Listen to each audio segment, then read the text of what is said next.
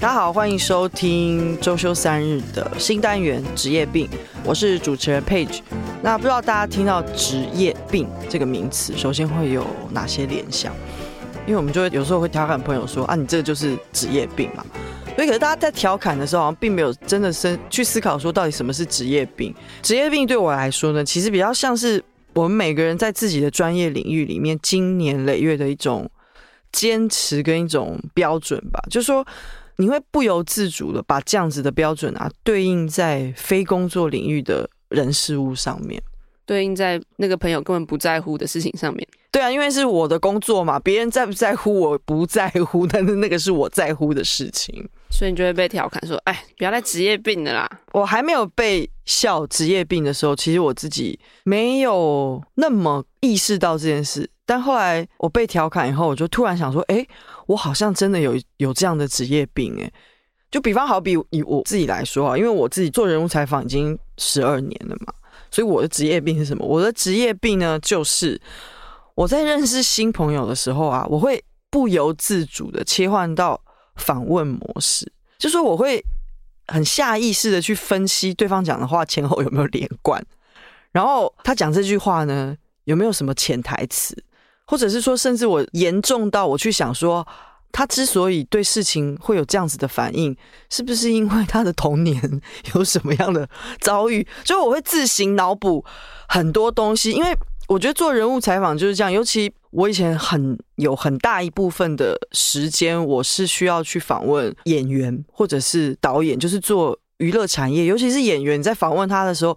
你会需要在短短的一个小时、两个小时的时间里面去分析每一句他讲的话，所以那个职业病就会影响到我认识新朋友。我会不由自主的去想要在短时间里面把这个人归类，比方说，哦，他可能是哪一类哪一类，我会把他贴标签。可是我刚开始我自己并没有觉得这件事情有什么不对，可是久了以后，我就发现我在认识新朋友的时候很不纯粹。所以你认识我的时候，我被你归类吗？其实有哎、欸，那你把我怎么分析？没有，就是我会想说，那我讲话有没有连贯？不是，因为我就会想说，哦，哲学系毕业的，你学哲学，但是你后来做的工作其实跟哲学都没有关系，然后你又不是那么擅长跟别人交谈，你是一个非常非常慢热的人，我就会利用这些我收集到小小的线索。去想说哦，那我下一次再见到你的时候，我应该要用什么样的方式去跟你互动？或者是说，如果今天我知道接下来我们会有交谈的机会，我会想要把自己调频到可以跟你对应的频率。所以你有真的有做这个尝试？对，就我会觉得说，我们第一次见面的时候，接下来我可能就不要好像很热情的想要跟你变熟，哦，不然你会害怕。所以你真的有就在第二次见面的时候，你可能就其实我在第一次见面的时候，我就会很快把你归类，我觉得你就会有改变你的你的对，我会改变我的逻辑，所以我会因为新朋友的样子去改变我自己。那如果今天有好几个新朋友，你要怎么办？我还是会这样子，可能会把自己调整到一个可能在这个房间里面。恒温的一个态度，所以这样其实真的很累啊！而且我在跟新朋友讲话的时候，我就会很自然的去找我的记忆资料库里面有没有对应可以跟他聊的话题或者是线索。我想把这些事情全部都串起来。那如果你没有找到怎么办？通常都会找到，然后把它串起来之后，对我来说，我就这个人啊，就可以变成一个比较立体，跟一个有轮廓的。谈话内容。那如果你有没有遇过，就是你遇到这个新朋友，然后你真的不想要跟他聊天？我有，你就是关机，就是觉得哇，I don't give a fuck，你不想要再收集资料，然后你就什么都不想管。我有，可是通常我一定会试第一次，就是我的第一次的聊天一定要很有效率，就是我希望在第一次，对，我要在第一次聊天的时候，我就知道大概你是什么样子的人，就我没有办法很轻松的聊天。所以你没有尝试过，你不这么做？呃，以前真的没有，因为我会太自然的进入那个模式。那这样很容易交朋友，这样很容易交朋友。可是我觉得这样不是真诚的交朋友哦，因为不是你怎么会用一个访问的心态？因为如果你是用一个访问的心态去跟别人交流的时候，其实那是不对等的啊。所以这个问题真的很困扰你，诶，蛮困扰我的。因为我刚开始其实没有感觉到这是一个病。病，因为对我来说，我还在媒体的时候，我跟每一个人见面啊，对我来说，它都是一种资料收集，因为我会觉得这个新朋友可能会带我到一个新题目。假设今天我去一个新场合，我会很累，因为我会想要想办法认识所有的人。那个病是已经到说，我不但会对应每一个人可以聊的话题，基本上对我来说，那是一种资料收集。我希望我在这个场合里面聊天是有效率的。所谓聊天有效率，是第一，我可以在一定的模式跟一定的时间里面理解这个人。那理解这个人的原因是什么呢？其实不是因为我想要跟他做朋友，是因为你想要收集资料。我想要收集资料，然后我可以判断这个人有没有，有没有未来你写题目的价值。其实是很累的，而且这是非常不诚恳的。但是我我很可以交朋友，这是真的，因为我的职业训练让我很大量的去看不同领域的任何的话题。可是是真的很累，所以我的职业病是这个，就是第一，我没有办法跟别人做真诚的交流，但我又可以很快的切入主题，跟别人聊他真的有兴趣的东西。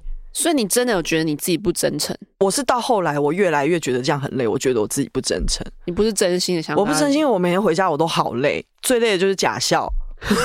要一直假笑吗？对，到后来你就要假笑啊！而且因为其实跟别人对谈的时候有一些技巧嘛。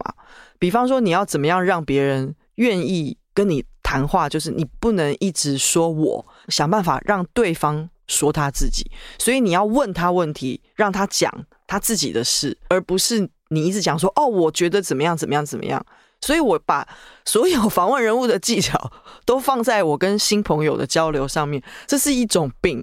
所以你这个病好了吗？有比较变好吗？我这个病其实有比较变好了。你要怎么调整这个病，到你现在觉得你好像没有这么严重？我觉得是我离开媒体以后，我才有。哦，你真的要离开这个职业？对，因为我觉得我这个职业病才好。哎，依照我的例子，好像是这样。对，其实是哎，我是这个真的是我自己自己我自己的经验，嗯，因为当我发现我无法真心诚意与对方交流的时候，我其实蛮困扰，我也。蛮挫折的。其实真的有些人会以为我对他的事情是很感兴趣。基本上我对每一个人都是感兴趣的。我其实也不是对他不感兴趣，但因为像我，我会碰到有一些人会特别想要找我聊天。其实我现在很想要放空，但是由于可能我第一次表现的太热切、太热切了，太想要理解他，所以他可能觉得说啊，我是很愿意倾听。我其实很擅长倾听，我也很愿意听。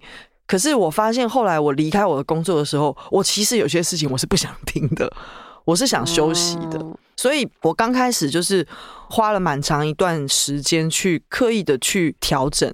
让自己去放松跟放空，就是不要带着这么多前提和一种特别想要了解别人的一种意识去跟别人交谈。就是你不想了解的时候，你就不要表现一副你想要了解的样子。对，其实一定有很多事情是你根本不想知道的。后来我的方法是，我就我在一些场合，我就会想，如果有酒的话，我就会尽量先喝，喝一点点酒，让自己放松一点。但你酒量不是不好？哎，我酒量不好，但是我酒品没有不好啊。你知道吗？就是我不会喝完之后突然暴怒，就觉得说你不要再跟我讲了。其实我不想听，那就不行，那我就不能喝酒。本质上我是喜欢听每一个人的故事，因为我觉得我拥有这样的本质，所以我可以做人物采访。后来我是调整到一个方式，就是说我最主要的是说我留下记者这个职业里面最精华、最可贵的部分，我保持我对人事物的高度好奇心。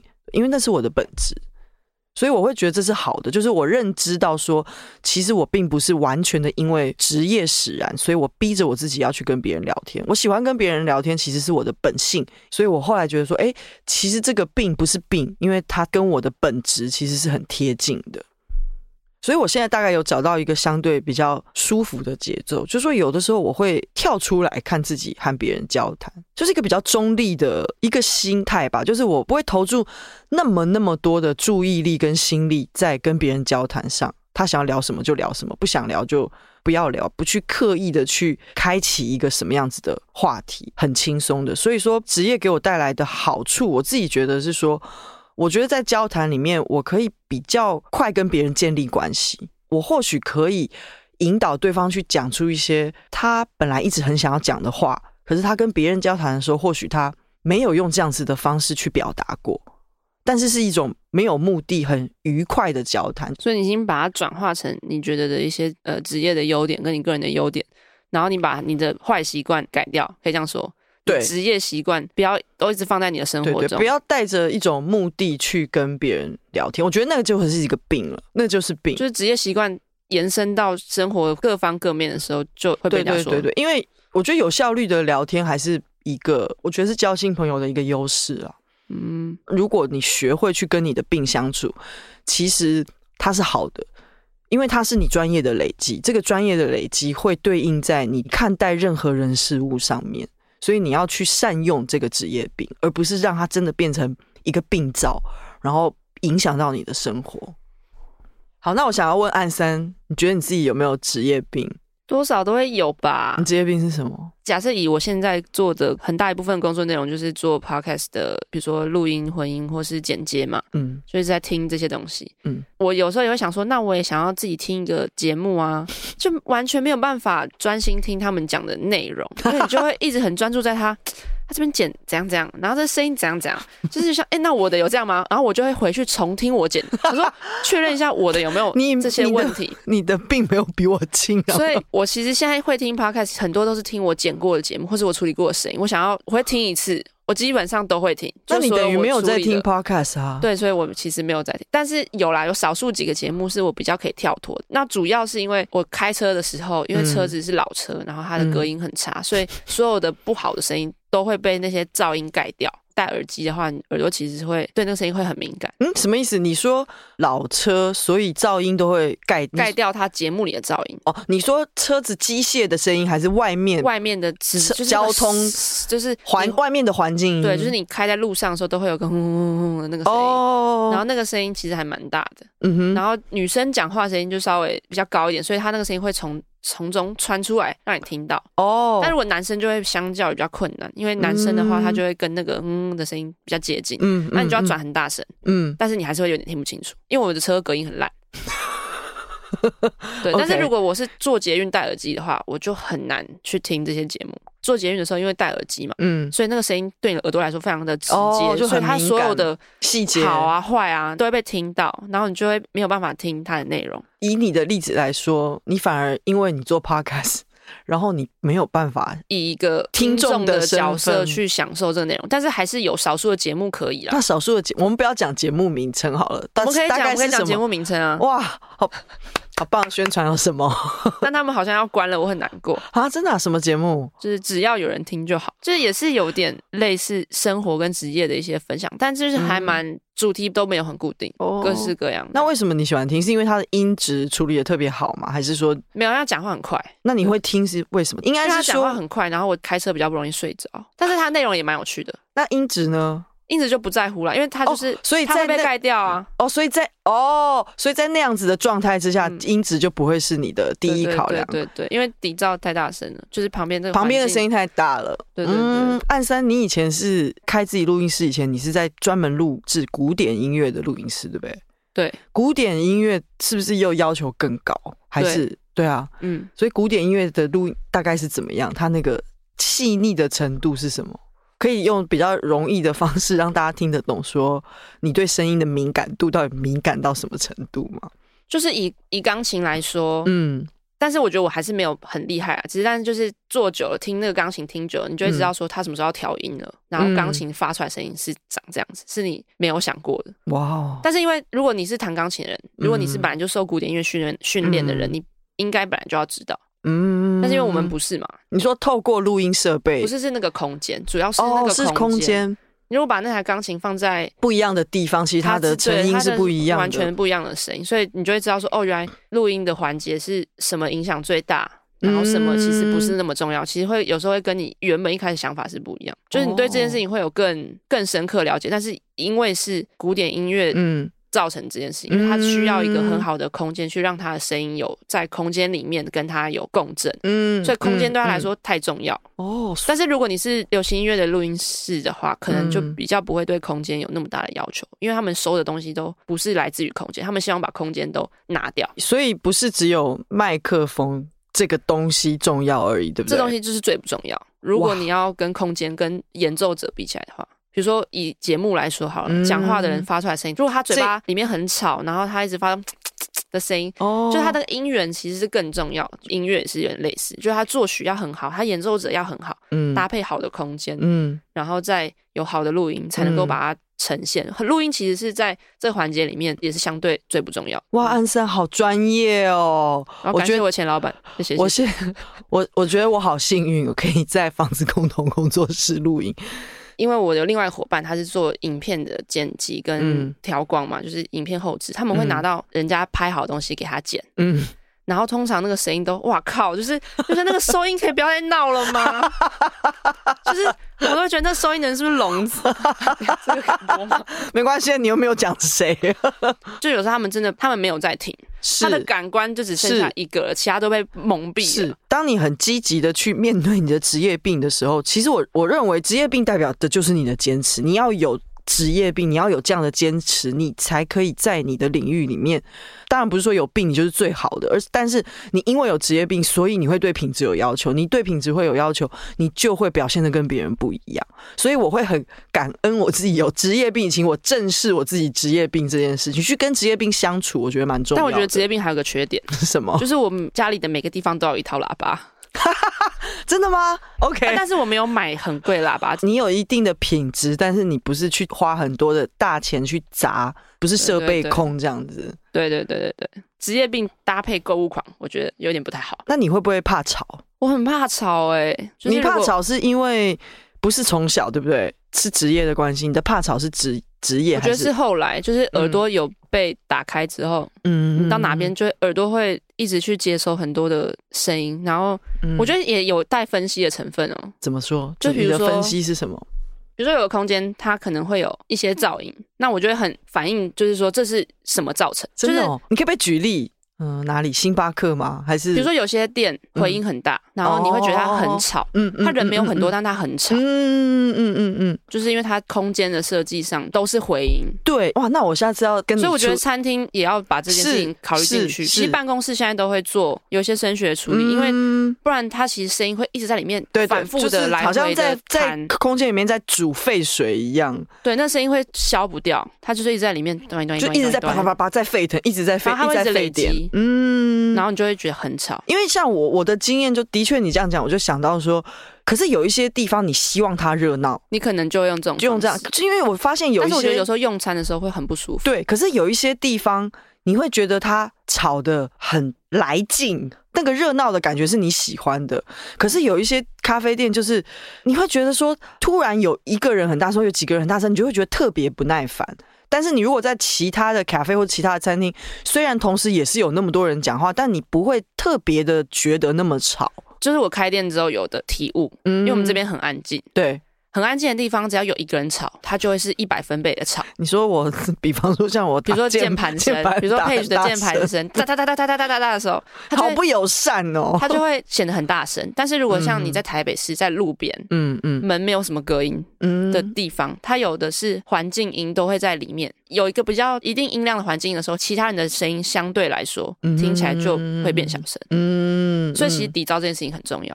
就是为什么店家播音乐，嗯，就是他要让这个环境有一个统一的噪音。可是店家绝对不知道这件事，他只是很下意识的觉得要放音乐。对啊，但是在你的角度看是，我放音乐我放音乐的理由是这样，因为我这边太安静了。你有放音乐？你楼下哪放音乐？甚至你没有听到放音乐？哎、欸，真的，我没有意识到，我放很小声，就让它就是淡淡的这样。哇，好细致哦！可是还是太安静了，真的，因为我打键盘的声音真的很大，大家都会。而且因为大家都在工作啊，然后就是、嗯、对不起，这里是个共同工作空间，不是一个咖啡。其实我一开始做两层楼，就是因为想说一楼可以不要那么……哦，对，二楼比较像办公空间，一楼还是一个相对比较中性跟温暖、对啊温馨的地方。大家都好严肃哦，所以 会 有点困扰。所以，你很需要我下去哒哒哒哒哒，对不对？太大声。好，我们可以进结论了吧？为什么？因为已经很久了。我们本来预计是十几分钟，现在又要四十分钟了。前面就是你哪有四十分钟？前面就是你职业病又在发作，一直问我问题。不是，我觉得很有趣啊。因为我跟你讲，聊天最有趣的就是你可以从一个问题引导到第二个问题，然后你问第二个问题的时候，你就发现第二个你在回答第二个问题的时候会引导到第三个问题。我跟你讲，聊天就是这样，没有反刚，就是这么有趣。好了，对不起，暗三常常会抱怨我说，你可不可以？不要讲那么长，因为回去要剪呐、啊。好，停，结论。对不起，我职业病又犯了，很想要一直挖掘。好，我要讲结论。结论就是呢，其实说了这么多，只是想要告诉大家，职业病这个单元牵涉的话题是很广泛的。我们不是真的要讲职业病这件事情。有的时候呢，我们会职业病这个单元呢，就真的是。字义上的去讲病这件事，那病是什么？就是说我们会揪出职场上各种的不合理跟不可思议。那有时候呢，我们会介绍治疗职业病成功的案例。然后好比啊，比方说之前我们有做过一篇是亚洲有哪些公司实施周休三日是非常成功的。那有时候呢，职业病的单元我们还会讲讲那个。职场鬼故事啊，创业鬼故事啊，就是你在创业跟职场工作的时候遇到哪一些鬼故事？对，有哪一些鬼 在你旁边挥之不去，就可以让大家发泄一下。那我们也会不定期的去搜集各种行业的。职业病到底是如何体现在生活里？那总之，这个新单元职业病，请各位多多指教，准时收听，也欢迎大家回馈我们很多很多的意见。那节目最后向大家报告，周休三日 Podcast 呢做了小小的调整，之后呢，我们的节目会改成每周更新两集。